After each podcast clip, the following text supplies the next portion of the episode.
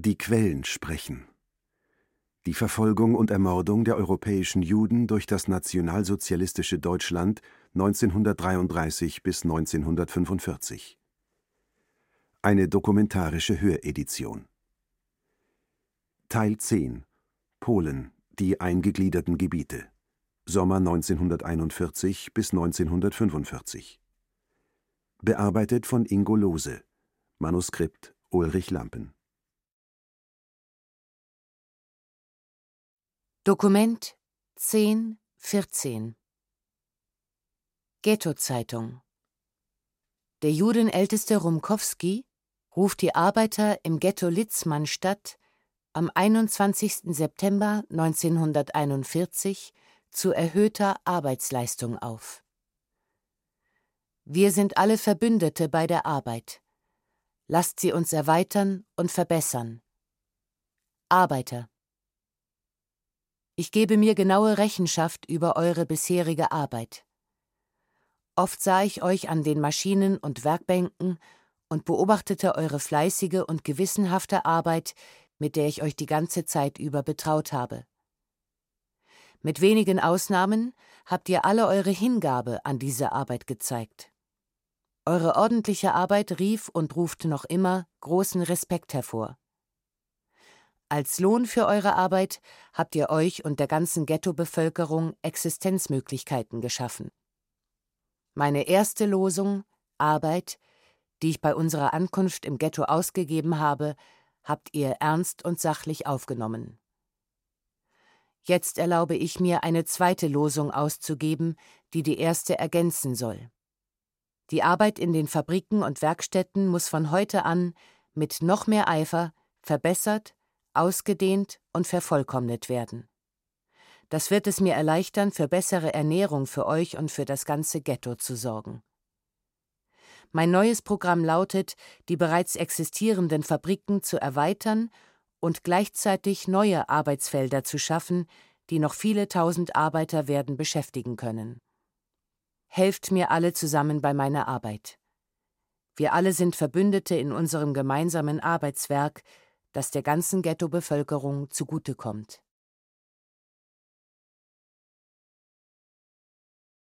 Also ich heiße eigentlich Jürgen Arthur Goldschmidt. Ich bin am 2. Mai 1928 geboren. Mein Vater war damals Oberlandesgerichtsrat in Hamburg. Und ich musste 38 natürlich weg, weil meine Eltern genau verstanden hatten, wie es gehen würde. Und ich kam dann in, durch eine sehr reiche Verwandtin in ein Kinderheim in den französischen Alpen, wo ich dann vor den Deutschen auch versteckt wurde. Und ich bin leider, wenn es unverschämt zu sagen, ein glücklicher Mensch. Dokument 1019. Ein Mitarbeiter des Hengelboom-Archivs berichtet über die ersten Monate der deutschen Besatzung in Bialystok bis zum Herbst 1941. Maschinenschriftlicher Bericht für das Ringelblum-Archiv im Ghetto Warschau. Ungezeichnet, ohne Datum. Am vierten Tag nach Ausbruch des deutsch-sowjetischen Krieges marschierte die deutsche Armee in Bialystok ein. Die verängstigte jüdische Bevölkerung verließ ihre Wohnungen nicht. Ein Teil der polnischen Bevölkerung begrüßte die einrückenden Truppen mit Blumen. Die dicht gedrängt lebenden jüdischen Bewohner Bialystoks, etwa 45.000, bekamen Angst, die durch mehrere Brände in den fast ausschließlich von armen Juden bewohnten Stadtviertel Kanaiki noch verstärkt wurde. Wer sein Hab und Gut retten wollte, fiel in die Hände der Deutschen und wurde entweder erschossen oder verbrannte bei lebendigem Leib in der Synagoge an der Sonnenova-Straße. Nur wenige konnten sich durch Flucht retten. An diesen Tagen, es dauerte zwei Tage, starben vermutlich etwa 700 Personen. Unabhängig von Niederbrennen des jüdischen Viertels wurden etwa 60 Personen darunter Rabbiner Rosenmann und der in Bialystok bekannte Rechtsanwalt Tillmann aus Wohnungen in der zentralen Straße Bialystok, Biarritski-Straße und Sienkowitz-Straße gezerrt und unter Bewachung in Richtung des städtischen Schlachthauses geführt, wo die erschossen werden sollten. Unterwegs wurde der Zug von einem deutschen Offizier angehalten. Nachdem dieser erfahren hatte, um welche Person es sich handelte, befahl er, sie sofort freizulassen. Dabei sagte er, es sterben ohnehin so viele Menschen im Krieg, wieso sollen diese unschuldigen Leute sterben? Quelle Bericht eines Augenzeugen. Nach einigen Tagen wurde Rabbiner Rosenmann zur deutschen Kommandantur gerufen und zum Obmann des Bialystoker Judenrats ernannt. Der ehemalige kommissarische Gemeindedirektor von Bialystok, Ingenieur Barasch, kehrte als Vertreter des Obmanns an den Futtertrog zurück und entwickelte sich binnen kurzer Zeit zum Diktator des neuen Rats. In der dritten Woche des Aufenthalts der Deutschen an einem Donnerstagabend wurden einige Straßen in dem von Juden bewohnten Viertel umstellt und Männer zusammengesucht, die zu einem Platz eskortiert wurden.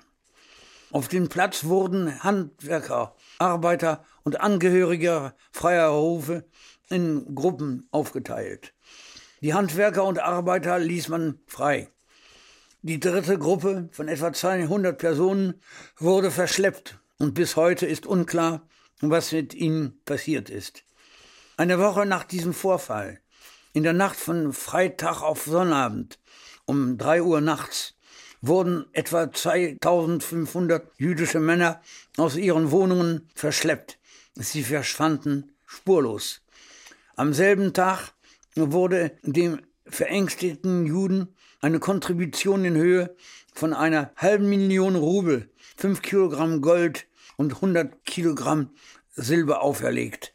Die Sendung von Geld und Wirtsachen erfolgte unter dem Motto Unser Geld für die Befreiung unserer Söhne Brüder, Männer. Für die praktische Durchführung melden sich Leute, die nicht für ihre sauberen Hände bekannt waren. Das Groß dieser Sammlungen landete in den Taschen der Sammler. Trotz allem wurde die Kontribution rechtzeitig zum Termin aufgebracht. Die aus den Wohnungen verschleppten Juden wurden dennoch nicht freigelassen. Nach einigen Tagen führte man gelbe Flicken auf der Brust und auf den Bücken in Form des Davidstern ein. Am 1. Juli wurde ein Ghetto eingerichtet. Die Juden hatten fünf Tage Zeit, um in das Ghetto zu ziehen. Die Gemeinde übernahm die Zuteilung der Wohnungen, was aufgrund von Schmiergeldern gut funktionierte. Es wurde festgelegt, dass jeden drei Quadratmeter zustanden. In dieser Zeit gingen sehr viele Juden freiwillig arbeiten. Besonders begehrt wurden Arbeiten in sogenannten Lebensmittelstützpunkten. Die Leiter dieser Stützpunkte, deutsche Soldaten, wählten sich einen Vertrauensmann unter ihren Arbeitern aus, der die Arbeit zuwies.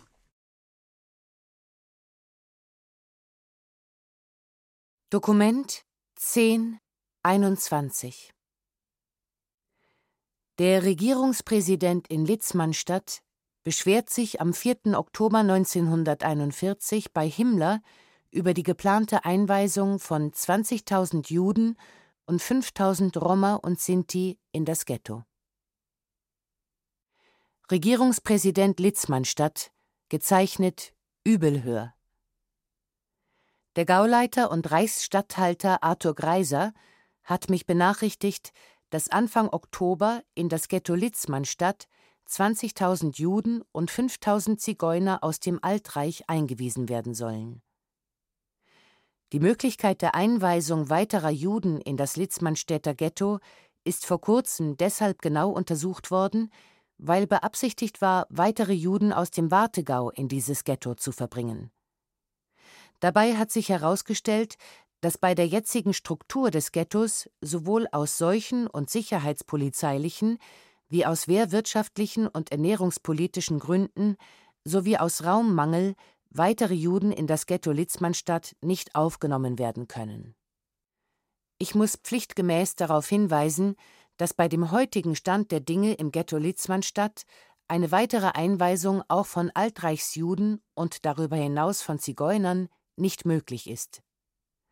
Wäre das Ghetto Litzmannstadt ein reines Dezimierungsghetto, dann könnte man an eine noch größere Zusammenpferchung der Juden denken, obwohl auch dabei zu beachten ist, dass beim Ausbruch von Seuchen, die ja nicht am Zaune Halt machen, eine äußerst starke Gefährdung der etwa 120.000 heute in Litzmannstadt lebenden Deutschen eintritt, da ja das Ghetto rings von Stadtteilen umgeben ist, in denen Deutsche wohnen. Nun ist es aber mit größten Anstrengungen gelungen, aus dem Ghetto Litzmannstadt ein Arbeitsghetto zu machen, in dem die Juden heute ihren Lebensunterhalt zu 80 Prozent selbst durch Arbeit verdienen. Die beabsichtigte und auch durchgesetzte Entwicklung der Judenkonzentration war doch so, dass die Juden in der ersten Zeit nur durch Hergabe ihrer Hamsterwaren die Güter ihres täglichen Bedarfs erhielten. Es war vorauszusehen, dass diese Art der Bestreitung des Unterhalts der Juden einmal ihr Ende nehmen musste. Deshalb wurde sofort wohl überlegt und tatkräftig die Heranziehung der Juden zur Arbeit organisiert, mit dem Ziel, dass die Juden ausschließlich durch Arbeit den Lebensunterhalt für sich und ihren Anhang selbst verdienen sollten.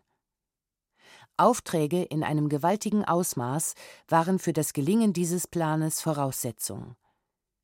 Diese Aufträge wurden unter Überwindung größter Schwierigkeiten fast ausschließlich von der Wehrmacht hereingeholt. Etwa 95 Prozent der Aufträge sind heute für die Wehrmacht auszuführen. Sie stellen einen Wert von 50 bis 60 Millionen Reichsmark dar. Eine Störung von außen, wie sie durch die Einweisung von weiteren 20.000 Juden und 5.000 Zigeunern unvermeidlich ist, zieht den Zusammenbruch des Wehrwirtschaftsgebietes mit heute noch unübersehbaren Folgen nach sich. Die beabsichtigte Einweisung der Juden und namentlich Zigeuner bedingt die Schließung sämtlicher Ghettobetriebe – und damit die Zurückgabe von über 400 Waggons Rohstoffe und Halbfertigfabrikate an die Wehrmacht. Ich bezweifle, dass das Oberkommando der Wehrmacht sich mit dieser Zurücknahme einverstanden erklärt. Es wird vielmehr schärfstens Einspruch erheben, weil es die Aufträge heute nicht anderweitig unterbringen kann. Man spricht im Reich von der Division Ghetto-Litzmannstadt denn die hier arbeitenden jüdischen Handwerker haben eine Division Handwerker im Reich für den Wehrmachtsdienst freigemacht. Selbst wenn aber, was ich nicht glaube, die Wehrmacht nicht Einspruch erhebt, dann geht der Abtransport der Waren bei der heutigen Transportlage nicht so schnell vonstatten. In der Zwischenzeit besteht die Gefahr der Brandstiftung und damit der Vernichtung unersetzlicher Warenvorräte durch die Zigeuner. Diese Zigeuner mit ihrem Freiheits- und Wandertrieb werden eine dauernde Gefahr für die Sicherheit und Ordnung des Ghettos und, nach nicht zu verhindernden Ausbrüchen, für Stadt und Land von Litzmannstadt sein.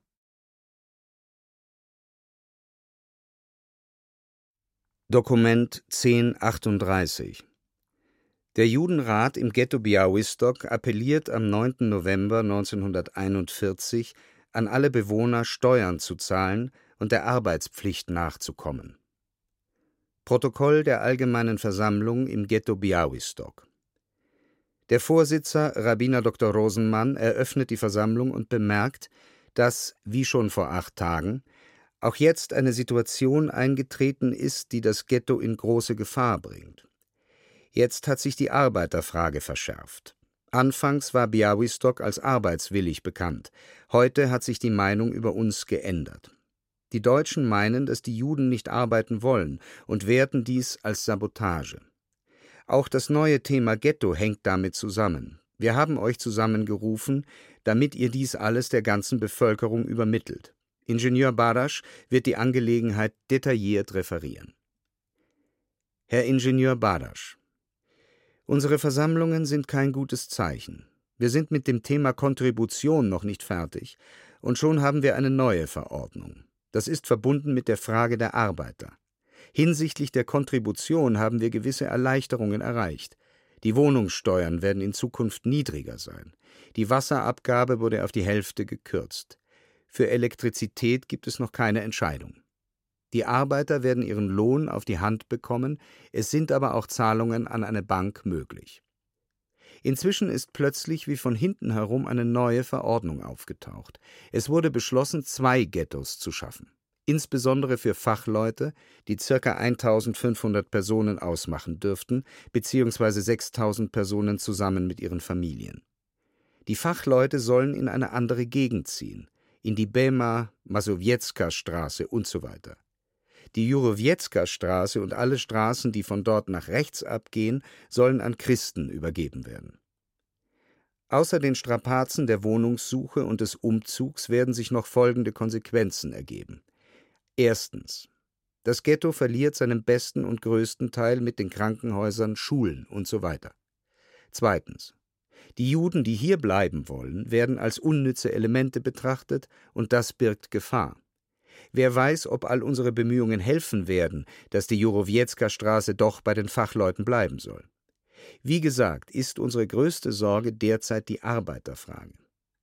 Herr Ingenieur Badasch verließ den Brief des Polizeipräsidiums, in dem von Schlägen und sogar der Todesstrafe für das Nichterscheinen zur Arbeit die Rede ist. Ingenieur Badasch meint, dass das nicht nur Drohungen seien, sondern dass es durchgeführt werde, damit es allen eine Lehre sei. Die Arbeitsfrage ist wohl die schwerste, weil wir keine Ausrede haben, dass wir sagen könnten, wir hätten unter 35.000 Juden keine 4.000 bis 5.000 Arbeiter. Es ist auch unsere Pflicht zu warnen. Ihr müsst uns Gelegenheit geben, euch zu verteidigen. Gebt diese Warnung an die Bevölkerung weiter. Herr Subotnik referiert über die Abgabenaktion. Von der berechneten Kopfsteuer sind 50 Prozent eingetrieben worden. Wohnungssteuern sind mehr eingegangen, aber die Pro-Kopf-Steuer fließt sehr unbefriedigend. Es gibt sogar Fälle von Agitation gegen das Steuerzahlen, und man brüstet sich gar mit dem Nichtzahlen. Darüber vergisst man die Gefahr. Gegen einzelne Zahler müssen weitere Repressalien ergriffen werden richtet denen, die ihre Pflicht erfüllt haben, unseren Dank aus und gleichzeitig der ganzen Bevölkerung unsere Ermahnung, dass es unsere und eure Pflicht ist, die Steuern abzuführen. Rabbiner Dr. Rosenmann beschließt die Sitzung mit dem Appell, dass jeder seinem Bekannten erklären möge, was passiert, und dass wir den Makel, der auf uns gefallen ist, wieder abwischen müssen. Anstatt den Gottesnamen zu entweihen, sollten wir ihn heiligen.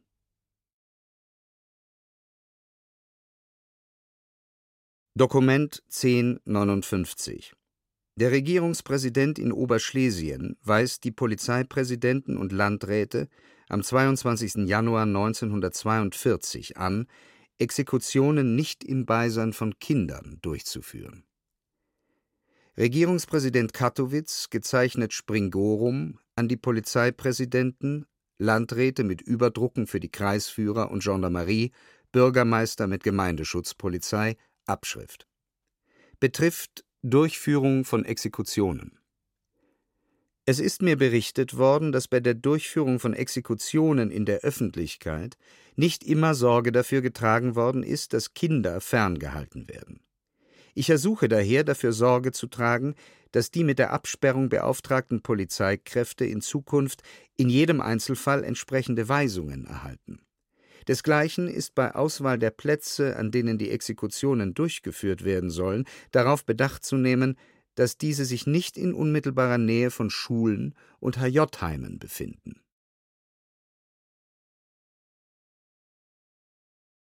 Dokument 1060 Schlomo Frank beschreibt in seinem Tagebuch zwischen dem 21. und 23. Januar 1942 die Aktivitäten des Judenältesten in Litzmannstadt, Rumkowski, sowie die Tätigkeit des jüdischen Ordnungsdienstes im Ghetto.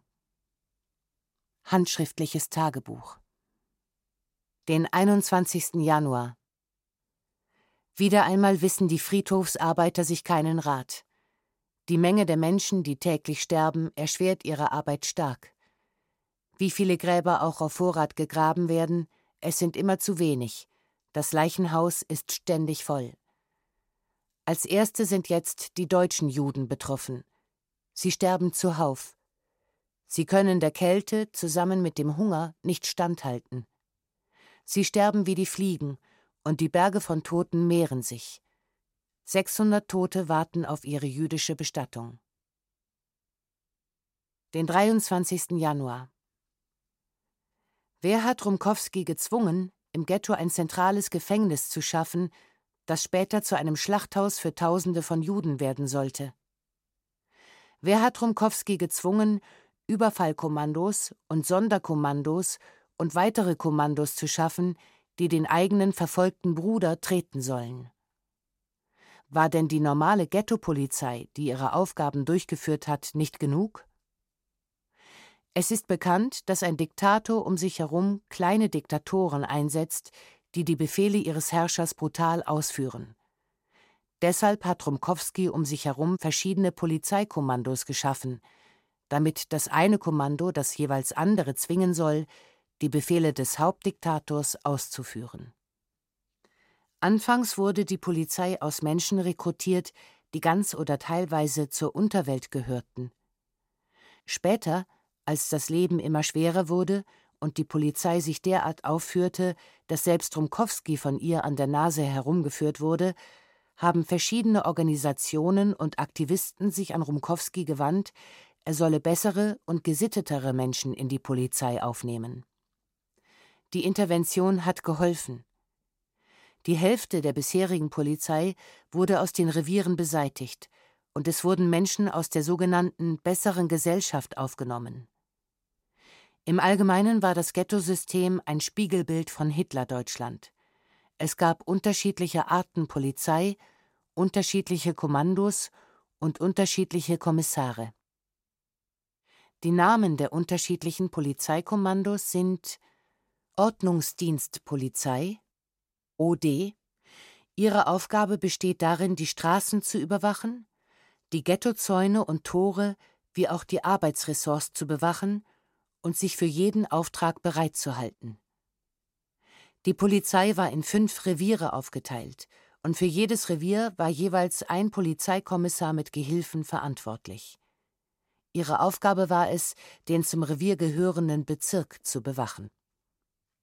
Überfallkommandopolizei ÜKP Ihre Aufgabe besteht darin, ständig bereit zu sein, dort einzufallen, wo Unordnung herrscht, Demonstrationen auseinanderzutreiben, Gauner zu verhaften und überhaupt die ganze Ghettobevölkerung in Angst zu versetzen. Sonderpolizei SP eine besondere Kontrollpolizei, deren Aufgabe es ist, die Wirtschaft im Ghetto zu überwachen. Die Sonderpolizei hat Zutritt zu allen Arbeitsressorts, zu allen Wirtschaftsorganisationen, zu allen kommunalen Bereichen des Ghettos und die Kontrolle über die Ghettopolizei. Kriminalpolizei KP Die Aufgabe dieser Polizei ist es, die Kriminellen im Ghetto zu bekämpfen. Diese Polizei untersteht nur Rumkowski, dem Gericht und dem Gefängnis. Küchenpolizei Ihre Aufgabe ist es, alles zu überwachen, was in den Kochtopf hinein und was aus ihm herauskommt, darüber zu wachen, dass die Küchenarbeiter nicht essen. Im Allgemeinen sollte jeder Ghettobewohner pro Tag eine Suppe bekommen und gemäß der Zuteilung des Küchenleiters auf drei Viertel Liter Suppe, zwei Dekagramm Kolonialwaren, fünf Deka Kartoffeln, fünf Deka Rüben. Fett kam überhaupt nicht vor. Das heißt, man tat zwar Fett in die Kessel, das sich aber, bis die Suppe zum Verbraucher kam, aufgelöst hatte. Ebenso war es mit den Kartoffeln. Nur selten bekam einer die ihm zustehende Kartoffelzuteilung. Das lag daran, dass sich das Küchenpersonal zuerst bediente. Das Fett und die festen Bestandteile aßen sie selbst, und das Wasser wurde verteilt. Den 23. Januar. Heute wurde festgestellt, dass 50 Personen, die zu Lebzeiten einen Auswanderungszettel bekommen hatten, an Herzschlag verstorben sind. Sie alle konnten den großen Kummer nicht aushalten und ertragen, ihr Heim in einem so harten Winter verlassen zu müssen. Einige erlitten einen Herzschlag, als sie bereits angezogen waren, mit dem Gepäck auf den Schultern. Es ist möglich, dass wir später noch viel mehr erfahren über die schreckliche Tragödie der Zehntausend aus dem Ghetto Evakuierten. Schon jetzt ist das Bild entsetzlich und grausam. Jeder zittert, wenn er sich erinnert, wie diese unglücklichen Juden fortgeschickt wurden. Die Feder muss erst noch geschaffen werden, die das Bild zeichnen könnte.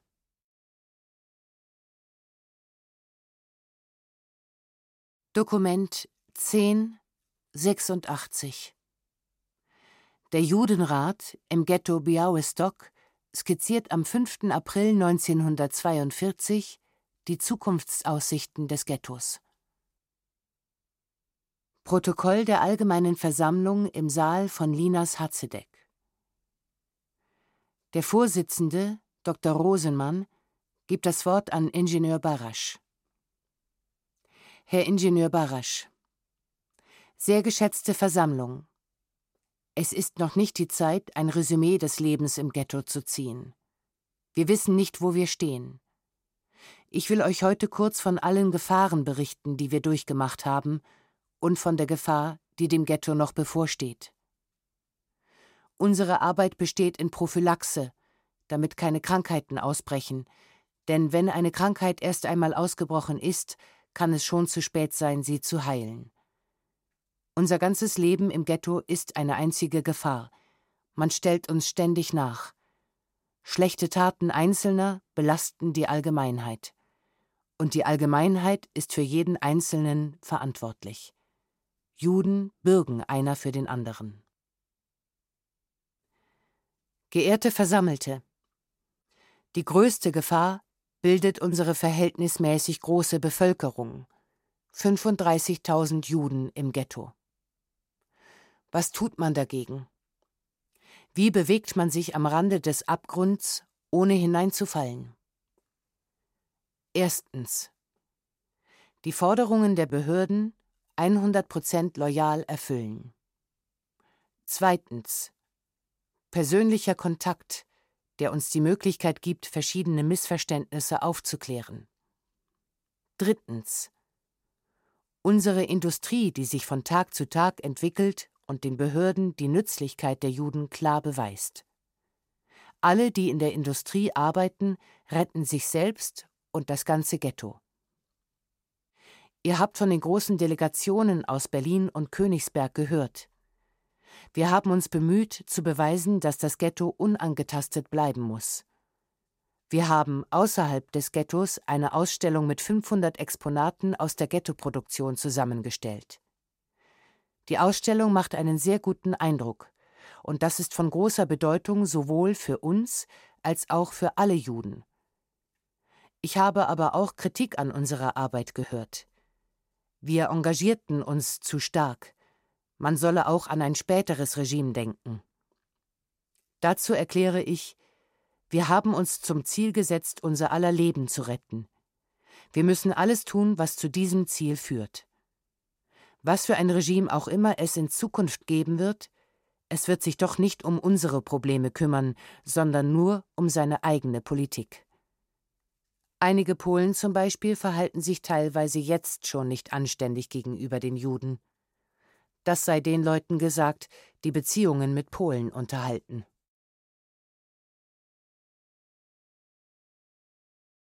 Dokument 1091 Der Chef der polnischen Untergrundbewegung, General Stefan Rowecki, berichtet der polnischen Exilregierung am 29. April 1942 von zahlreichen Massenmorden an Juden im besetzten Polen. Jüdische Angelegenheiten Kowo Anfang Dezember 1941 kündigten die Deutschen die Einrichtung eines Ghettos an. Auf Intervention der jüdischen Gemeinde nahm man von den Juden ein Lösegeld von vier Reichsmark pro Person angeblich um sie nach Ostgalizien zu überführen. Am 11. Dezember versammelte man die Juden überraschend in der Synagoge und sagte ihnen, dass sie in das Ghetto Litzmannstadt geschickt würden. Stattdessen brachte man sie aber mit Lkw nach Kulmhof am Nähr. Im Keller des baufälligen Palastes richtete man ein Bad ein. Dort wurden die Juden vollständig entkleidet und danach zu je 50 Personen in ein spezielles Auto geführt, wo sie mit Gas getötet wurden. Die Leichen wurden im Wald in der Nähe des Dorfes Maidanä begraben. Das Gas war offenbar nicht ausreichend stark, denn während des Vergrabens hörte man im Dorf Schreie und Schüsse der Mörder. Auf diese Weise wurden etwa 1000 Juden aus Kowo ermordet. Am 20. Dezember auf die gleiche Weise etwa 400 Juden aus dem Bezirk Turi. Danach etwa 1000 aus Dombie und Umgebung. Nach dem 28. Dezember hingegen brachte man etwa 2000 Juden aus Richtung Łódź. Vor Heiligabend tötete man auch etwa 2000 Zigeuner aus Litzmannstadt. Kürzlich kamen jedoch Nachrichten, dass es sich dabei nicht um Zigeuner, sondern um politische Häftlinge aus Jugoslawien handelte.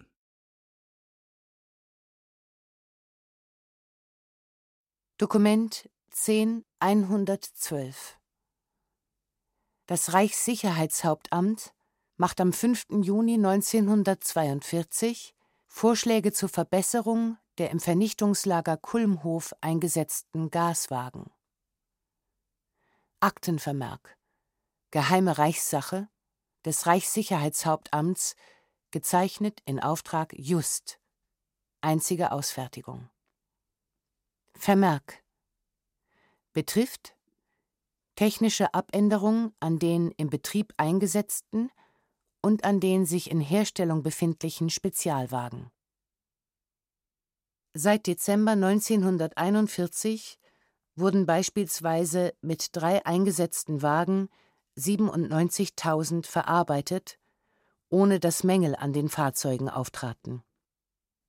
Die bekannte Explosion in Kulmhof ist als Einzelfall zu bewerten. Ihre Ursache ist auf einen Bedienungsfehler zurückzuführen. Zur Vermeidung von derartigen Unfällen ergingen an die betroffenen Dienststellen besondere Anweisungen. Die Anweisungen wurden so gehalten, dass der Sicherheitsgrad erheblich heraufgesetzt wurde. Die sonstigen bisher gemachten Erfahrungen lassen folgende technische Abänderung zweckmäßig erscheinen. Erstens. Um ein schnelles Einströmen des CO unter Vermeidung von Überdrucken zu ermöglichen, sind an der oberen Rückwand zwei offene Schlitze von 10 mal 1 cm lichter Weite anzubringen. Dieselben sind außen mit leicht beweglichen Scharnierblechklappen zu versehen, damit ein Ausgleich des eventuell eintretenden Überdruckes selbsttätig erfolgt. Zweitens. Die Beschickung der Wagen beträgt normalerweise 9 bis 10 pro Quadratmeter. Bei den großräumigen Saurer-Spezialwagen ist eine Ausnutzung in dieser Form nicht möglich, weil dadurch zwar keine Überlastung eintritt, jedoch die Geländegängigkeit sehr herabgemindert wird. Eine Verkleinerung der Ladefläche erscheint notwendig. Sie wird erreicht durch Verkürzung des Aufbaus um circa einen Meter. Vorstehende Schwierigkeit ist nicht wie bisher dadurch abzustellen, dass man die Stückzahl bei der Beschickung vermindert. Bei einer Verminderung der Stückzahl wird nämlich eine längere Betriebsdauer notwendig, weil die freien Räume auch mit CO angefüllt werden müssen. Dagegen reicht bei einer verkleinerten Ladefläche und vollständig ausgefülltem Laderaum eine erheblich kürzere Betriebsdauer aus, weil freie Räume fehlen. Da die Herstellerfirma gelegentlich einer Rücksprache betonte, dass konstruktive Abänderungen zurzeit nicht oder nur für kleinste Abänderungen möglich sind, ist bei einer anderen Firma der Versuch zu unternehmen, mindestens eines dieser zehn Fahrzeuge mit allen Neuerungen und Abänderungen, die sich bisher aus der Praxis ergaben, auszustatten. Ich schlage vor, die Firma in Hohenmaut mit der Einzelausführung zu beauftragen. Nach den Umständen ist bei diesem Fahrzeug mit einer späteren Fertigstellung zu rechnen. Es ist dann nicht nur als Muster, sondern auch als Reservefahrzeug bereitzuhalten bzw. einzusetzen. Bei Bewährung sind die übrigen Fahrzeuge nacheinander aus dem Betrieb zu ziehen und dem Musterfahrzeug entsprechend umzubauen. SS-Obersturmführer Rauf. Mit der Bitte um Kenntnisnahme und Entscheidung vorgelegt.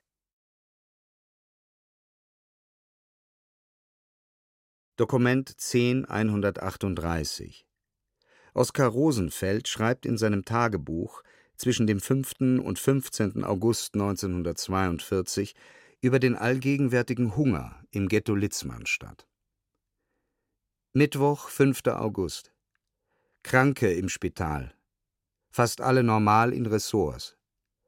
Gewesene Textilindustrielle in Lodz. Jetzt sieht man, was die Juden für die Wirtschaft Polens geleistet haben. Erzeugung, Konfektion, Export. Alles von Aschkenes geraubt. Zum Teil vernichtet, zum Teil in Betrieb.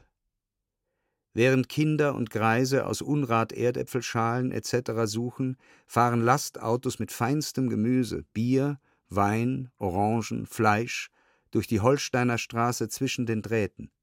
Kutscher und Chauffeure lustig mit Zigarette im Mund. Deutlich zu sehen, Hunger künstlich. Denn polnischer Bauer produziert. Auch er muss verzeichnet werden. Wieder Gerüchte. Aufregung im Ghetto. Angeblich war jüdische Deputation bei Namensvetter wegen Intervention. Dieser versprach Soff nach 80 Tagen. Ghetto voller Hoffnung und Aufregung wie noch nie seit dem Winter. Als wäre Messias nahe. Wirklich? Oktober? Dabei wieder Hunger. Angst im Ghetto. Graben überall seit der Zeit, wo Luftschutz vorbereitet worden war. Wache beim Graben. Wozu? Niemand weiß. Wer weiß, wozu Gräben noch immer gehütet, vielleicht uns ermorden und in Graben werfen oder gar lebendig hinein am Tag des Endes. Ähnliche Graben, tote Soldaten geworfen in Massen übereinander. Einer blickt den anderen stumm und furchtbar traurig an. Sterben bei der Arbeit. Menschen, schwach und krank, gehen aus Angst, ihre Arbeiterration zu verlieren, ins Ressort. Fallen dort inmitten der schweren Arbeit, Bäckerei, Tischlerei, Metalle, Holz um kommen nicht mehr nach Hause. Manchen Tag bis zu fünf Menschen. Aussiedlung Warschau geht angeblich weiter. 9. August 1942 Erinnerung an Kartoffeln. Februar, Mai. Völlig verfault und doch gegessen mit den Schalen. Kein Bauer würde das Herz haben, solche Kartoffeln seinen Schweinen vorzusetzen. 15. August 1942 ich wiege 47 Kilogramm. Seit Prag 10 Kilogramm verloren.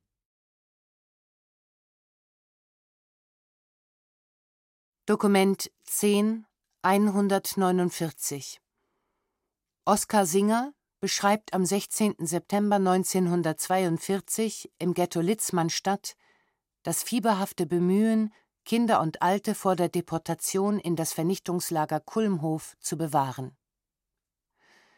Handschriftliche Notiz Am 5. September wurde die Situation klarer. Das ängstliche Flüstern der letzten Tage wurde bedrohliche Wirklichkeit. Die Aussiedlung von Kindern und Alten hat reale Gestalt angenommen. Ein kleiner Zettel an den Mauern der belebten Stadtviertel kündigt die Rede des Präses in einer äußerst drängenden Sache an. Auf dem Platz der Feuerwehr dichtes Gedränge. Der älteste der Juden enthüllt den Wahrheitsgehalt der Gerüchte. Immerhin handelt es sich um die Kleinen, die er so liebt, und um die Greise, denen er so viel Achtung entgegenbringt. Es ist doch unmöglich, dass man Säuglinge von der Brust ihrer Mütter wegreißt und die alten Väter und Mütter irgendwohin verschleppt. Der Deutsche ist erbarmungslos, führt einen schrecklichen Krieg. Doch er wird seine Grausamkeit doch nicht so weit treiben. Alle glauben dem Präses, hoffen auf seine beruhigenden Worte. Der Repräsentant spricht. Seine Stimme versagt ihm den Dienst, die Worte bleiben ihm im Halse stecken. Seine Person ist auch ein Bild des Unglücks. Eines haben alle verstanden. 20.000 Menschen müssen das Ghetto verlassen. Kinder unter 10 und Greise über 65 Jahre. Warum sind die Leute so verzweifelt? Das ist der Krieg. Anderswo trennt man auch Kinder und Alte von den Familien. Ja, anderswo. Anderswo werden diese Unglücklichen in gewisser Sicherheit das Ende der Katastrophe unter der Obhut ihrer Brüder, Schwestern, Verwandten abwarten. Welches Schicksal dagegen trifft die ausgesiedelten Juden? Niemand traut sich danach zu fragen. Die Antwort würde wie das schrecklichste und brutalste Märchen klingen. Alle sind der festen Überzeugung, dass sie die ausgesiedelten Juden zur Vernichtung führen. Und deshalb hat diese Verwaltungsanordnung solch maßlose Verzweiflung hervorgerufen. Deshalb hat dem im Allgemeinen unempfindlichen Präses die Stimme versagt, die Beredtheit, als er gezwungen war, seinen Brüdern mitzuteilen, dass der Beschluss der Behörden unwiderruflich ist. Die Leute, die während der Rede des Präses nicht anwesend waren, stürzten sich auf Bekannte. Was hat euer Ältester mitgeteilt? Kurze Antwort: unter 10, über 65. Haben Sie das mit eigenen Ohren gehört? Nein, das wurde mir erzählt. Es stellte sich plötzlich heraus, dass niemand Zeuge der Ansprache gewesen sein wollte. In Wirklichkeit gab es mehrere tausend Zuhörer, die sich einige Augenblicke später in alle Richtungen zerstreuten, denn fast jeder hatte in seiner Familie jemanden unter oder über diesen tragischen Altersgrenzen. Die Menschen liefen wie wahnsinnig herum, um ihre Liebsten vor der Hinrichtung zu verstecken. Niemand jedoch wusste, wer die Aktion leiten würde. Die jüdische Polizei, die ins Ghetto abkommandierte Gestapo oder ein SS-Rollkommando. Mit Einverständnis der deutschen Verwaltung, Bibo, beschloss der Präses, die Aussiedlung im eigenen Bereich mit eigenen Kräften durchzuführen. Die jüdische Polizei sollte jüdischen Müttern ihre Kinder wegreißen, jüdischen Kindern ihre Eltern wegnehmen. Es gab im Ghetto Einwohnerkarteien, ein Meldebüro, von den Hauswarten geführte Meldebücher. Alle wurden nach Wohnvierteln, Straßen und Häusern registriert. Die Art und Weise der Anmeldung erinnerte an eine große westeuropäische Stadt. Es war vorauszusehen, dass Eltern und Verwandte in dieser Situation eine Alterskorrektur der Kinder veranlassen wollten. Bis jetzt hatten Fehler und nicht berichtigte Ungenauigkeiten ihre Begründung. Das, was heute seine Daseinsberechtigung hat, kann morgen fatale Folgen haben. Es gab die Tendenz zur Erhöhung des Alters der Kinder, weil ein Kind ab dem zehnten Lebensjahr arbeiten und somit eine Suppe erhalten konnte. Andere Eltern setzten das Alter herab, weil ein kleineres Kind Chancen auf eine Milchzuteilung hatte. Gestern waren Suppe und Milch von großer Bedeutung. Heute war es eine Lebensfrage. Auch das Alter der Greise wurde aus verschiedenen Gründen verschoben. Es begann eine unglaubliche Wanderung zum Meldeamt. In der Registratur für Todesfälle spielten sich Szenen ab, die kein Tragiker wiederzugeben imstande wäre. Die Beamten versuchten, die Situation in den Griff zu bekommen. Sie arbeiteten ohne Pause, Tag und Nacht. Der Andrang der Menschen von den Schaltern bis zu den Schreibtischen wurde immer größer. Die Antragsteller schreien, weinen, wüten. Jede Sekunde kann ein Urteil mit sich bringen, und ganze Stunden vergehen im Kampf entfesselter Leidenschaften. Jeder sucht einen Beschützer, um zu einem rettenden Schreibtisch zu gelangen. Neue Dokumente, alte vergilbte Papiere, aufgefundene Geburtsurkunden, Reisepässe, Legitimationen, echte und gefälschte, sollen beweisen, dass das Kind älter und der Greis jünger ist. Bereits am Samstag trat die Gestapo in Aktion, ohne sich um diese fieberhafte Arbeit zu kümmern, die am Koscielny-Platz vor sich ging. Alle hatten erwartet, dass der Ordnungsdienst versagen würde. Er sollte diese Henkersarbeit nicht allein verrichten, Müttern ihre Kinder wegnehmen. Der Präses demoralisierte die jüdischen Polizisten. Er garantierte ihren eigenen Kindern Sicherheit, damit sie voller Härte fremde Kinder aus der Umarmung ihrer Mütter wegreißen. Ja, das ist eine Entartung des Ghettogeistes. Jede Mutter wirft sich auf den Polizisten mit einem Messer, einer Axt in der Hand. Sie lässt sich eher selbst umbringen, als ihr Kind zu opfern. Sie halten die Kinder mit letzter Mühe, schlagen mit Fäusten auf die Polizisten ein, gebt eure eigenen Sprösslinge dem Tod, ich gebe meine nicht her. Der Ordnungsdienst des Präses zeichnet sich nicht durch besondere Empfindlichkeit und Großherzigkeit aus, aber mancher von ihnen weint irgendwo in einem Winkel des Hofes. Es weinen Mutter, Kind und der Henker. Wo ist der Dichter, dessen Fantasie solche Klagen schaffen könnte? Die auf den Wagen geladenen Kleinen verhalten sich ruhig, resigniert oder fröhlich, je nach Alter. Fast zehnjährige Jungen und Mädchen, Kinder des Ghettos, sind schon erwachsene Menschen, die bereits Elend und Leid kennen. Die jungen Menschen schauen mit offenen Augen um sich und wissen nicht, was sie tun sollen. Sie befinden sich auf einem Wagen, zum ersten Mal in ihrem Leben auf dem Wagen, der von einem echten, einem wirklich echten Pferd gezogen wird. Ja, aus dieser Perspektive eine fröhliche Reise. Manch einer der Kleinen springt vor Freude auf die Pritsche des Lastwagens, solange es noch Platz gibt, während seine Mutter dem Wahnsinn nahe auf dem Straßenpflaster liegt und sich aus Verzweiflung die Haare ausreißt. Der Präses hat allgemeinen Arrest angeordnet, der am Sonntag um fünf Uhr nachmittags in Kraft trat. Opponenten drohte die Aussiedlung. Die Stadt ist ausgestorben. Die Straßen belebt hier und da der patrouillierende Ordnungsdienst, Feuerwehrleute, ein Arzt oder Apotheker. Unfassbare Stille. Tiefer als auf dem Friedhof in Marischin. Etwas Schreckliches hängt in der Luft. Die Stadtteile des Ghettos, mit Brücken und Durchgängen verbunden, sind nun hermetisch abgeschlossen. Die Polizei beginnt ihre tägliche Arbeit auf der anderen Seite der beiden Brücken. Häuserblock nach Häuserblock wird umzingelt, Ausgänge verschlossen. Es findet eine Hausdurchsuchung statt. Unbeschreibliche Tragödien. Nach einiger Zeit atmet der Stadtteil ein wenig auf. Einige hundert Personen wurden mitgenommen, weggeführt. Pflegepersonal begleitet die Wagen. Eine hoffnungslose, stumpfe Ruhe in den Höfen. Nur das Weinen der Menschen, die verloren haben, was ihnen das teuerste war, dringt durch die geschlossenen Türen und Fenster.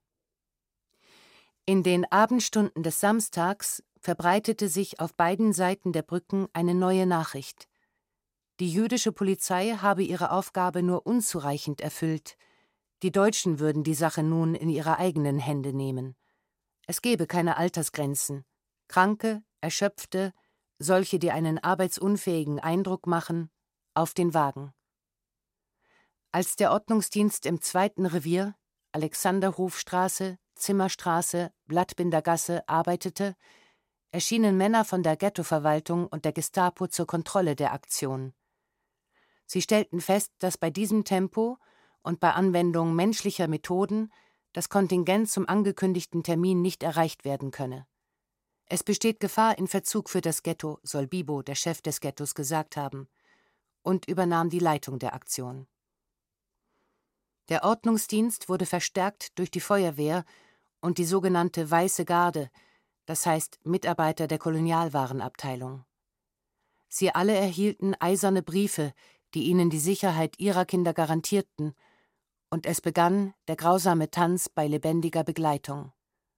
Unnötige Prozedur.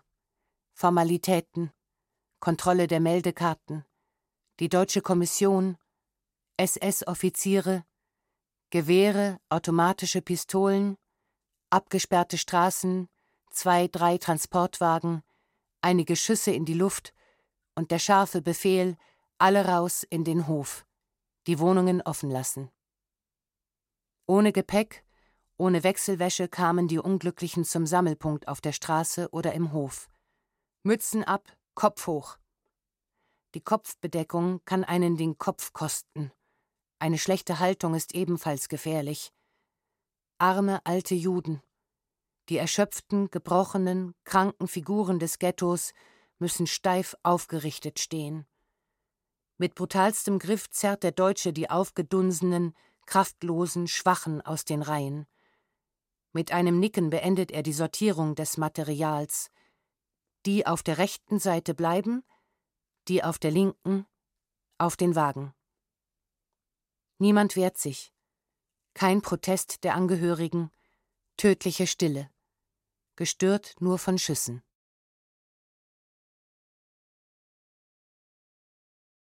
Dokument 10206 Das Stadtbauamt in Osorkow teilt dem Reichssippenamt am 23. April 1943 mit, dass die Grabsteine des örtlichen jüdischen Friedhofs für Bürgersteige verwendet wurden. Schreiben des Bürgermeisters der Stadt Osorkow, Stadtbauamt, an das Reichssippenamt Berlin über das Gausippenamt in Posen. Der hiesige jüdische Friedhof ist inzwischen von den Grabsteinen gesäubert. Eine Aufstellung der Grabsteininschriften konnte nicht beigefügt werden, da der hebräischen Sprache hier keine Person kundig ist.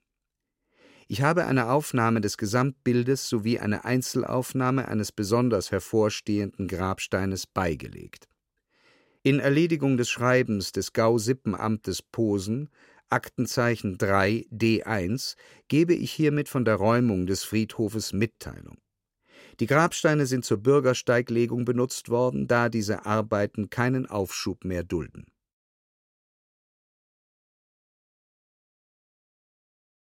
Dokument 10 223 die Widerstandsbewegung im Ghetto von Białystok ruft am 15. August 1943 dazu auf, sich dem Massenmord zu widersetzen. Brüder Juden, schreckliche Tage haben uns ereilt. Nicht nur das Ghetto und der gelbe Flicken, Hass und Feindschaft, Beleidigung und Erniedrigung, der Tod steht uns bevor. Vor unseren Augen werden unsere Frauen und Kinder zur Ermordung verschleppt, Väter und Mütter, Brüder und Schwestern. Tausende sind schon fort, Zehntausende werden noch weggeführt. In diesen furchtbaren Stunden, die über unser Sein und Nichtsein entscheiden, wenden wir uns an euch mit den folgenden Worten. Seid euch bewusst, Fünf Millionen Juden aus Europa sind bereits von Hitler und seinen Henkern ermordet worden. Vom polnischen Judentum sind nur noch zehn Prozent am Leben. In Chełmno und in Bełżec, in Auschwitz und in Treblinka, in Sobibor und in anderen Todeslagern haben über drei Millionen polnische Juden auf unterschiedlichste Weise einen schrecklichen Tod gefunden. Seid euch bewusst, alle Deportierten werden getötet. Glaubt nicht der provokanten Gestapo-Propaganda mittels angeblicher Briefe der Deportierten. Das ist eine zynische Lüge. Der Weg der Deportierten führt zu riesigen Krematorien und Massengräbern in den Tiefen der polnischen Wälder. Jeder einzelne von uns ist ein zum Tode verurteilter. Wir haben nichts mehr zu verlieren. Lasst uns dem Feind auflauern, ihn töten, entwaffnen, Widerstand gegen die Mörder leisten und, wenn es nötig ist, nicht sterben, sondern wie Helden fallen und sterben. Außer unserer Würde haben wir nichts mehr zu verlieren. Verkauft euer Leben nicht zu billig. Nehmt Rache für die Vernichtung der jüdischen Gemeinden und zerstörten Siedlungen. Wenn ihr das Zimmer verlasst, zündet die Wohnungen an, demoliert die Fabriken. Sollen die Henker nichts von unserem Besitz übernehmen. Jüdische Jugend. Nehmt euch ein Beispiel an Generationen jüdischer Kämpfer und Märtyrer, von Träumern und Erbauern, von Pionieren und Aktivisten. Geht hinaus in den Kampf. Hitler wird den Krieg verlieren. Die Achse der Knechtschaft und des Massenmords wird vom Antlitz der Erde vertilgt werden.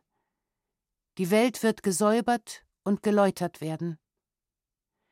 Dieser hellen Zukunft der Menschheit zuliebe, du darfst keinen hündischen Tod sterben. Ab in den Wald, zu den Partisanen. Fliehe nicht aus dem Ghetto. Ohne Waffe bist du verloren. Sobald du deine nationale Pflicht erfüllt hast, Geh bewaffnet in den Wald. Waffen kannst du jedem Deutschen im Ghetto abnehmen. Seid stark.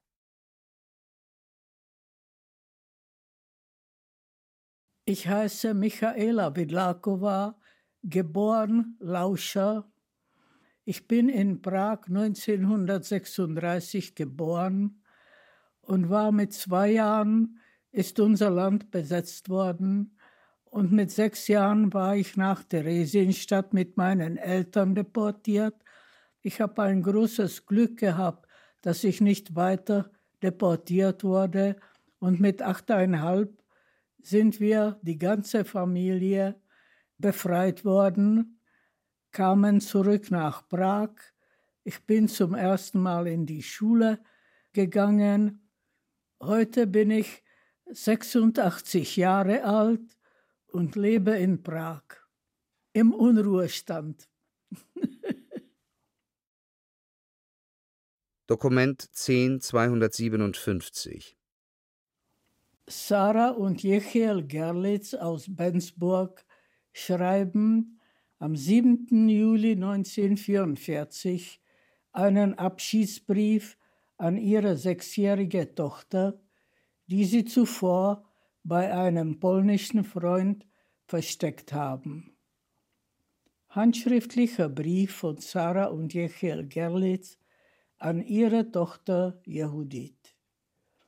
Mein teures, geliebtes Kind, als ich dich zur Welt brachte, meine Liebe, konnte ich mir nicht vorstellen, dass ich dir nach sechseinhalb Jahren einen Brief dieses Inhalts schreiben werde.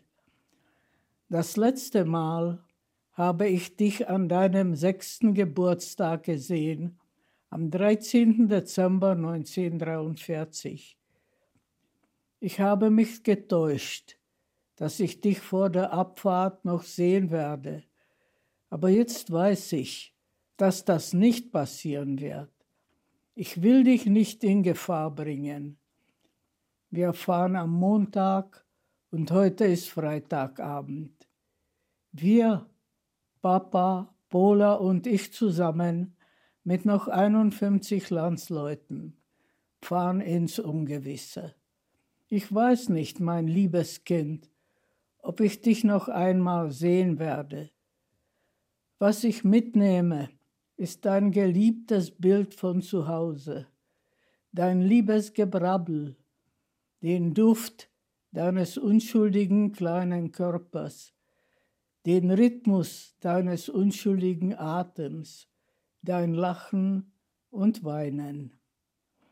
Mit mir nehme ich die Furcht in deinen Augen, die große panische Angst, die mein mütterliches Herz nicht zu beruhigen vermocht hat. Mit mir nehme ich das letzte Bild vom 13. Dezember 1943, deinen vorzeitig gereiften Blick, den Geschmack deiner kindlich süßen Küsse und die Umarmungen deiner Ärmchen. Das ist es, was ich auf den Weg mitnehmen werde. Vielleicht wird die Vorsehung erlauben, diesen Albtraum zu überleben und dich, meinen Schatz, wiederzusehen. Wenn dies geschieht, werde ich dir dann viele Dinge erklären, die du nicht verstehst und die du vermutlich niemals wirst verstehen können, da du in einem anderen Umfeld und in einer Atmosphäre der Freiheit erzogen sei wirst. Mein kleines Kind, ich möchte, dass du dies liest, wenn du, falls der gute Gott es will, schon groß sein wirst und fähig, unser Verhalten dir gegenüber zu kritisieren. Ich wünsche mir, mein liebes, teures Kind, dass du uns nicht verurteilen wirst, dass du unser Andenken lieben wirst, sowie unser ganzes, von vielen gehasstes Volk, dem du entstammst. Ich wünsche mir, dass du dich deiner hochverehrten Großväter und Großmütter, deiner Tanten und Onkel und deiner ganzen Familie erinnern wirst. Behalte uns in Erinnerung und klage uns nicht an. Und mir, deiner Mutter, verzeih.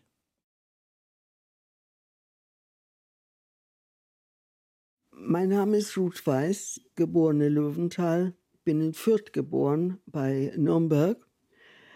Mein Vater hat schon 1933 seinen Posten in der Spielwarenbranche in Nürnberg verloren, sodass er bereits 1933 ausgewandert ist. Er hatte das Glück, Verwandte in Südafrika zu haben. Meine Mutter, meine Schwester und ich wohnten drei Jahre lang bis 36 bei unseren Großeltern in Fürth und dann gab mein Vater das Signal, ihr könnt jetzt kommen. Doc 10, 263. Eine unbekannte Jüdin aus dem Ghetto Litzmannstadt notiert vor ihrer Deportation nach Auschwitz am 12. August 1944 ein letztes Lebenszeichen. Handschriftnotiz. Der letzte Tag unserer Existenz im Ghetto Litzmannstadt, wo wir Kummer, Hunger, Not und Elend erlitten haben. Wir waren gezwungen, alles zurückzulassen. Wir liefen nachts um 12 Uhr fort in das kleine Ghetto, ohne die Lebensmittelrationen erhalten zu haben. Es gibt nicht genug Papier im Ghetto, um das alles aufzuschreiben. Seit vorgestern sind 20.000 Menschen weniger.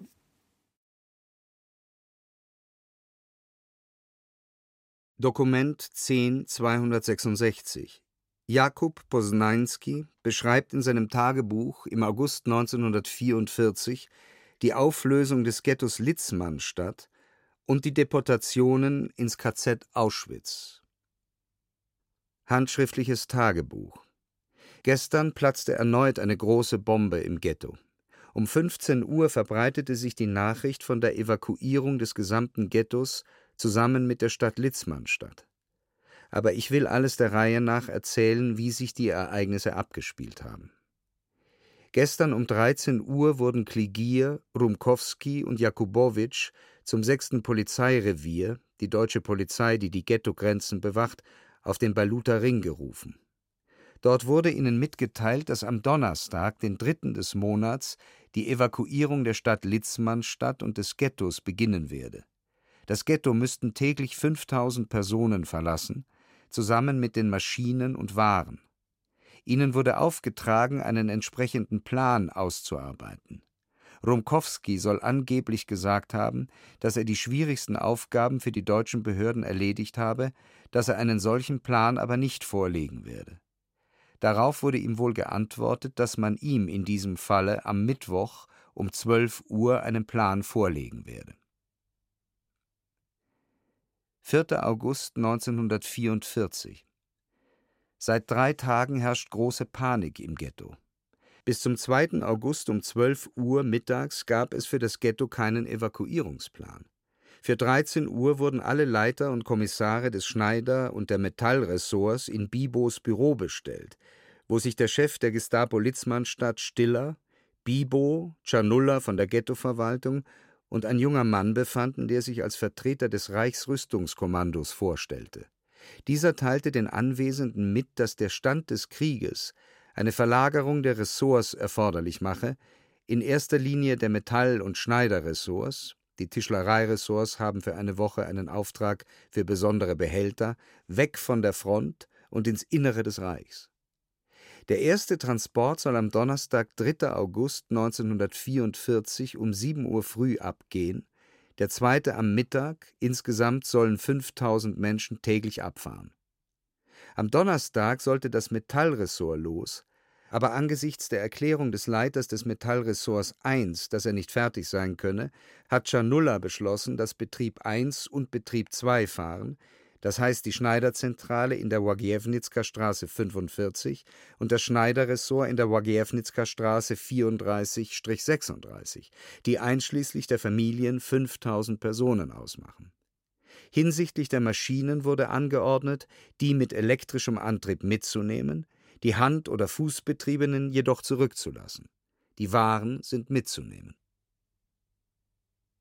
12. August 1944 wir haben schreckliche Tage erlebt, waren aber durch die aktuellen Dinge so beschäftigt, dass ich keine Zeit hatte, hier hineinzuschauen. Am Mittwoch zwischen 20 und 21 Uhr erreichte uns die Nachricht, dass die Druckerei eine Bekanntmachung über die Schließung aller Betriebe und über die Umsiedlung der Bevölkerung von Donnerstag an vom westlichen Teil des Ghettos zum östlichen drucke. Die Menschen wussten schon davon und flüchteten massenweise von jener auf diese Seite. Bis 2.30 Uhr früh haben wir Rucksäcke gepackt und waren noch nicht fertig, als um 3.30 Uhr ein uns bekannter Polizist klingelt und darum bittet, seine Mutter und Schwester mit ihren Sachen aufzunehmen, die von der anderen Seite geflüchtet sind. Um 5 Uhr stand ich auf und ging auf die Straße, um den Verkehr in Augenschein zu nehmen, den ich durchs Fenster gehört hatte. Es stellt sich heraus, dass es in unserer Straße eine Aktion geben wird und man massenweise von hier mit Rucksäcken flüchtet. Andererseits flüchtet die Bevölkerung von der anderen auf diese Seite des Ghettos. Angesichts dessen beschlossen wir, uns im Ressort zu verstecken. Schon um fünf Uhr trug ich einen Teil der Sachen dorthin. Ich traf dort schon zahlreiche Menschen an, die sich dort versteckten. 18. August 1944. Erst sechs Tage ist es her, dass ich die letzten Zeilen geschrieben habe, und so viele Dinge sind seitdem passiert, so viele Veränderungen, dass man sich gut erinnern muss, um sie ordentlich zu notieren. Also der Reihe nach. Am Sonnabend dauerte die Aktion nur den halben Tag, vermutlich weil viele Menschen in den Lehmhütten der Ziegelei gefasst wurden und so konnte sich die Ghettobevölkerung am Sonnabendnachmittag und den ganzen Sonntag über von diesem Albtraum erholen. Gleichzeitig haben die Ghettobehörden völlig den Kopf und die Kontrolle über die Gesamtheit des Ghettolebens verloren. Die Gemüseplätze, Gemeindeläden, Bäckereien, Apotheken und alle anderen Gemeindeeinrichtungen sind schon am Donnerstagabend gründlich ausgeraubt worden. Die Polizei war nicht in der Lage, den Sturm der Menge auf diese Einrichtungen aufzuhalten. Das von Rumkowski ausgegebene Geld hat seinen Wert vollständig verloren. Sein Wert beträgt null. Nichts kann man mit dem Geld kaufen. Es gibt kein Brot in den Läden, denn niemand ist da, der es anliefern könnte. 20. August 1944, Sonntag. Ich muss nun auch den Wochentag notieren, um nicht zu vergessen, welchen Tag wir gerade haben, weil wir andernfalls den Überblick verlieren. Der gestrige Sonnabend verlief völlig ruhig. Im Ghetto gab es keine Aktion. Auf der Żydowska Straße, die aus dem Ghetto ausgegliedert worden ist und auf die die Fenster meines Verstecks hinausgehen, war den ganzen Tag über mit kleinen Pausen Verkehr.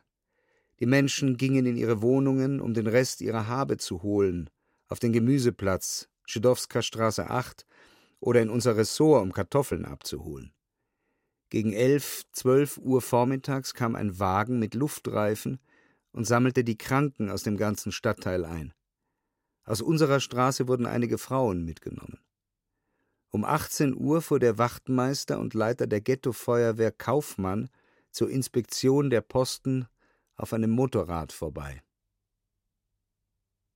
21. August 1944, Montag. Heute ist der vierte Tag unseres freiwilligen Gefängnisses. Schon gegen acht Uhr waren die Stimmen jüdischer Polizisten und Feuerwehrleute zu hören, die mit Brechstangen, Äxten und Hämmern verschlossene Wohnungstüren und Fenster aufbrachen. Nach einiger Zeit gingen zwei deutsche Polizisten durch das Haus und durchsuchten nur oberflächlich die vorderen Parterrewohnungen. Nach ihrem Weggang brachen die jüdischen Polizisten und Feuerwehrleute für einige Zeit weiter verschlossene Wohnungen auf. Damit war die ganze Aktion in unserem Straßenviertel beendet. Den ganzen Tag über war es sehr ruhig, sehr wenig Verkehr. Es war aber zu sehen, dass diejenigen, die auf der Straße gingen, aus jenem Gebiet kamen.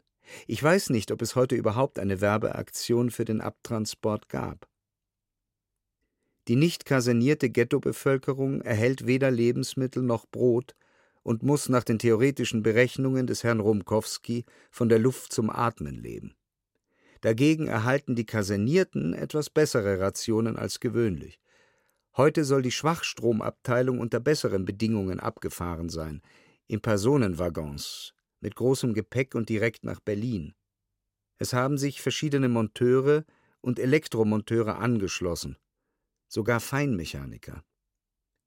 Gestern habe ich erfahren, dass die Ostfront an dem für uns interessantesten Abschnitt Warschau-Warka überhaupt nicht vorgerückt ist. Unsere ganze Hoffnung setzen wir auf eine rasche Einnahme Warschaus und die Ankunft der Russen in Łódź. Dass dies nur so rasch wie möglich passiere.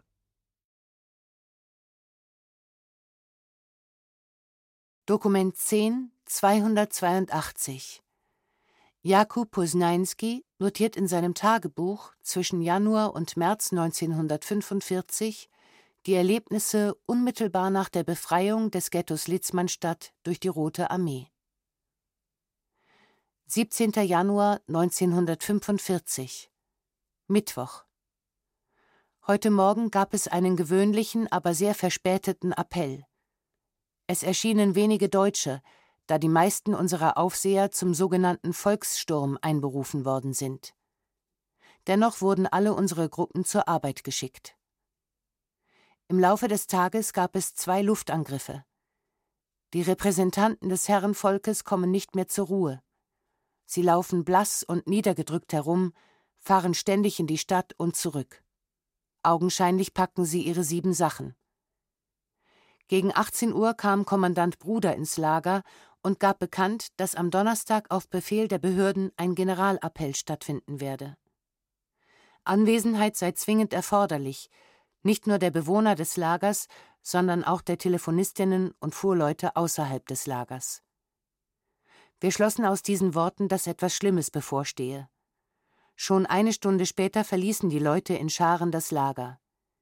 Wir folgten ihrem Beispiel, das sagte uns der gesunde Menschenverstand und Selbsterhaltungstrieb. Die Erfahrung der letzten Monate hat uns gelehrt, dass nur der gewinnt, der sich versteckt. Wir verstecken uns in einem Keller in der Żydowska Straße 10. Unser neues Verlies ist zwölf Meter tief. Noch im Sommer haben wir Bänke und Tische und sogar Bettwäsche hierher gebracht. Eine einzige Glühbirne, die mit der Hauptleitung verbunden ist, gibt ein wenig Licht. Dies ist ein Versteck, das wir im August vorigen Jahres hatten benutzen wollen, bevor wir uns entschieden, einen Unterschlupf im Papierressort zu suchen. Wir sind nicht alleine hier. Uns begleitet eine große Gesellschaft, mehr als 40 Menschen. Wir alle klappern mit den Zähnen vor Angst und Kälte, obwohl jeder von uns mindestens zwei Schichten Kleidung und doppelte Unterwäsche trägt. Uns ist klar, dass die Deutschen vorhaben, uns vor ihrem Auszug aus Wutsch zu massakrieren. In unserem Verlies herrscht Totenstille. Wir schlafen abwechselnd. Nacht, 10 Uhr. 18. Januar 1945 Donnerstag Wir saßen den ganzen Tag über auf einem Koffer, den wir noch im November ins Verlies gebracht hatten, kurz bevor wir ins Lager zogen.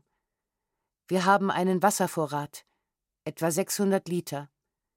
Wir haben beschlossen, dass jeder von uns drei Glas Wasser pro Tag erhält. In unseren gemeinsamen Vorrat ist auch all unser Fett gekommen. Öl, Butter und Margarine. Morgens verteilen wir die Lebensmittelrationen für den ganzen Tag. Unsere Nervosität übersteigt die Grenze des menschlich Erträglichen. Ständig scheint es uns, dass die Deutschen im Hof sind und uns suchen. Natürlich haben wir unseren eigenen Nachrichtendienst, einige flinke Jungen. Im Morgengrauen zogen sie zur Jakobstraße 16 und trieben 18 Brote auf. Wasser tropft von den Verlieswänden herunter. Ein Streichholz erlischt sofort. Ein Hinweis, dass es zu wenig Sauerstoff im Versteck gibt. Wie lange werden wir es hier aushalten? In diesem Moment kamen die Jungen zurück und waren sehr verängstigt. Sie waren ein zweites Mal im Lager gewesen und hatten Lastwagen auf dem Platz fahren sehen. Unseretwegen. Sie belauschten ein Gespräch der Deutschen. Sie wollen uns zum jüdischen Friedhof bringen, wo sie vor einer Woche neun große Gräber haben ausheben lassen, jedes für hundert Menschen. Jeden Moment wird die Suche beginnen. Wenn sie unser Versteck finden, werde ich diese Hefte im Verlies zurücklassen. Vielleicht wird das unsere letzte Spur sein. 19. Januar 1945 Freitag Heute um 11 Uhr vormittags kam der ersehnte Moment. Wir sind frei. Dokument 10 284 Die elfjährige Halina Hoffmann schildert dem jüdischen Komitee in Krakau am 7. Mai 1945 ihre Odyssee durch verschiedene Arbeitslager in Schlesien und Westpreußen. Protokollierte Aussage vor dem jüdischen Komitee in Krakau. Aussagen Kinder mit arischen Papieren. Krenau, Mislowitz Lager, Pogrzebien Lager, Lischki bei Ribnik Lager, Oderberg Lager, Potulice in Pommern Lager. Hoffmann Halina, geboren 19. März 1934 in Krenau. Vater Isidor, Mutter Regina Bochenek. Eigentümer eines Seidentextilgeschäfts, wohnhaft Chrzanów, Schiska Straße 15. Ich erinnere mich nicht an das Datum, wann sie Vater ins Lager gebracht haben. Ich weiß, dass er nierenkrank war und vermutlich gestorben ist aber Mama weinte allein und wollte mir nicht die Wahrheit sagen, damit ich mich nicht ängstige. Aber ich habe es auch so gespürt. Sie haben uns alles genommen, das Geschäft und die Wohnung, nur Bündel durfte man mitnehmen. Meine Tante haben sie im Gefängnis erschossen, so haben es uns die Leute erzählt. Aber ich erinnere mich nicht an das Datum, wann das alles passiert ist. Als sie damit begannen, alle auszusiedeln, versteckte Mama mich auf dem Dachboden, aber nur für einen Tag. In der Nacht gingen wir hinunter. Ich erinnere mich, dass es im Sommer war. Die Sterne und der Mond schienen. Wir gingen leise und schnell. Mama führte mich zu einer Polin, die bei uns die Wäsche wusch, zu Frau Hanjusch, und ließ mich dort zurück. Mama sagte, sie selbst müsse sich in einem Lager melden und mich könnten sie dort erschießen, weil ich noch zu klein zum Arbeiten sei. Mama hat geweint und mich gebeten, brav zu sein, dass ich Frau Hanjusch gehorchen solle und dass sie zu mir zurückkommen werde. Aber sie kam nicht zurück. Ich habe auch geweint und wollte mit Mama gehen, aber sie erlaubten es mir nicht. Mama ging sehr früh am Morgen weg. Sie verabschiedete sich nicht einmal von mir, da ich noch schlief und dann habe ich Mama nie wieder gesehen. Bei der Frau blieb ich acht Monate lang. Ich saß stets im Verborgenen, im Zimmer und tagsüber im Keller, weil es nur einen Raum gab. Eines Tages in der Früh um vier Uhr morgens kam die deutsche Polizei und nahm uns alle mit. Die Frau Hanjusch, ihren Mann, die vierzehnjährige Tochter Anda, den sechs Monate alten Sohn Mietek und mich. In Chrzanów verhafteten sie damals viele Polen. Sie trennten uns sofort voneinander. Die Kinder, Anda, Mietek und ich, fuhren zusammen mit anderen Kindern nach Misłowice. Glücklicherweise kannte mich niemand. In Misłowice blieben wir drei Tage lang in einem Durchgangslager, danach schickte man uns nach Pogrzebien. Das war ein Lager und dort war es sehr schlecht. Es gab viele Kinder, aber ich erinnere mich nicht mehr wie viele. Einige Kinder hänselten mich und riefen mir nach Jüdin, aber Anda schrie, dass ich ihre Cousine sei, ich hieße genauso Hanjusch wie sie auch. Wir blieben dort vier Monate. Es herrschte Hunger, sie gaben uns täglich eine Brennnesselsuppe und zwei dünne Scheiben Brot. Danach fuhren wir nach Lischki bei Ribnik. Dort gab es ein Lager für Ältere, nur 39 Kinder waren dort. Es gab besseres Essen, wir arbeiteten auf dem Hof. Ich jätete Quecke vom Acker. In Lischki waren wir drei Monate, und danach wurden alle Kinder mit Fuhrwerken in das Lager in Oderberg gebracht. In Oderberg war es am besten. Es gab zu essen und Pflegerinnen, die für uns nähten und wuschen. Oft aßen wir Nudeln und Pferdefleisch. Es war mit Abstand das Beste, wörtlich. Wir blieben dort acht Monate. Von dort fuhren wir zwei Tage und zwei Nächte mit dem Zug nach Potulice in Pommern. In diesem Lager waren viele Menschen, man sagte, es seien 7000, Kinder waren etwa 250 da. Die Älteren gingen zur Arbeit außerhalb des Lagers und wir blieben im Lager. Erneut war es sehr schlecht mit dem Essen, am schlechtesten von allen Lagern. Sie gaben uns gekochte Brennnesseln und Wasser mit Kohl und verfaulte Rüben. In jedes Essen schütteten sie irgendein Pulver. Die Menschen, die dort wohnten, nannte man Kaschuben, und sie sprachen sehr komisch. Sie waren nicht gut, gaben uns niemals etwas ab, sie schrien und schlugen nur. Wir hörten, wie die Russen näher kamen. Die Deutschen wollten uns zusammen mit dem Lager verbrennen, überschütteten die Baracken schon mit Benzin, schafften es aber nicht mehr, da die Russen zu schießen begannen. Daraufhin öffneten die Deutschen das Tor und sagten, wer will, soll gehen. Unsere Pflegerin blieb bei uns, weil wir ihr leid taten, und so blieben wir drei Monate in diesem Lager zusammen mit den Sowjets. Ich sah, wie die Deutschen flüchteten, wie sie ihre Gewehre wegwarfen. Auf dem Weg lagen getötete Deutsche, die, die über uns im Lager geherrscht hatten. Danach wurden wir nach Hause geschickt, uns kam der ältere Sohn von Frau Hanjusch abholen, der erfahren hatte, wo wir sind. Er nahm uns mit nach Janów. Frau Hanjusch kehrte auch aus einem anderen Lager zurück, aber ihr Mann kam nicht mehr zurück. Sie schrieben, er sei gestorben. Wir warteten, ob nicht jemand mich holen käme, aber es gab niemanden. Deshalb konnte Frau Hanjusch mich nicht länger behalten, weil alle schon über sie lachten und sie arm war. Man brachte mich zum Komitee nach Krakau, und ich habe sehr geweint und sie auch. Denn obwohl Anda anderen erzählte, dass ich Jüdin sei, allerdings erst dann, als die Russen schon da waren, war ich trotzdem traurig, von ihnen fortzugehen. Sie weinten auch meinetwegen, weil sie sich an mich gewöhnt hatten.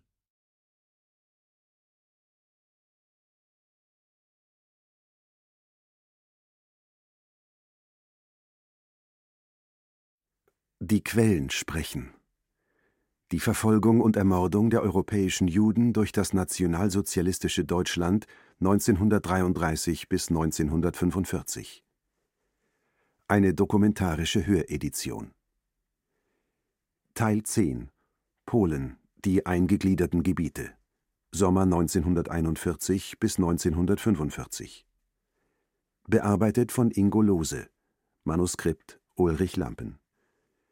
Mit Wiebke Puls, Michael Rotschopf, den Zeitzeuginnen Michaela Widlakowa und Ruth Weiß und dem Zeitzeugen Georg Arthur Goldschmidt. Ton und Technik Susanne Herzig. Assistenz Stefanie Ramp, Pauline Seiberlich. Regie Ulrich Lampen. Produktion Bayerischer Rundfunk in Zusammenarbeit mit dem Institut für Zeitgeschichte Edition Judenverfolgung 1933 bis 1945 2023 Redaktion Katharina Agathos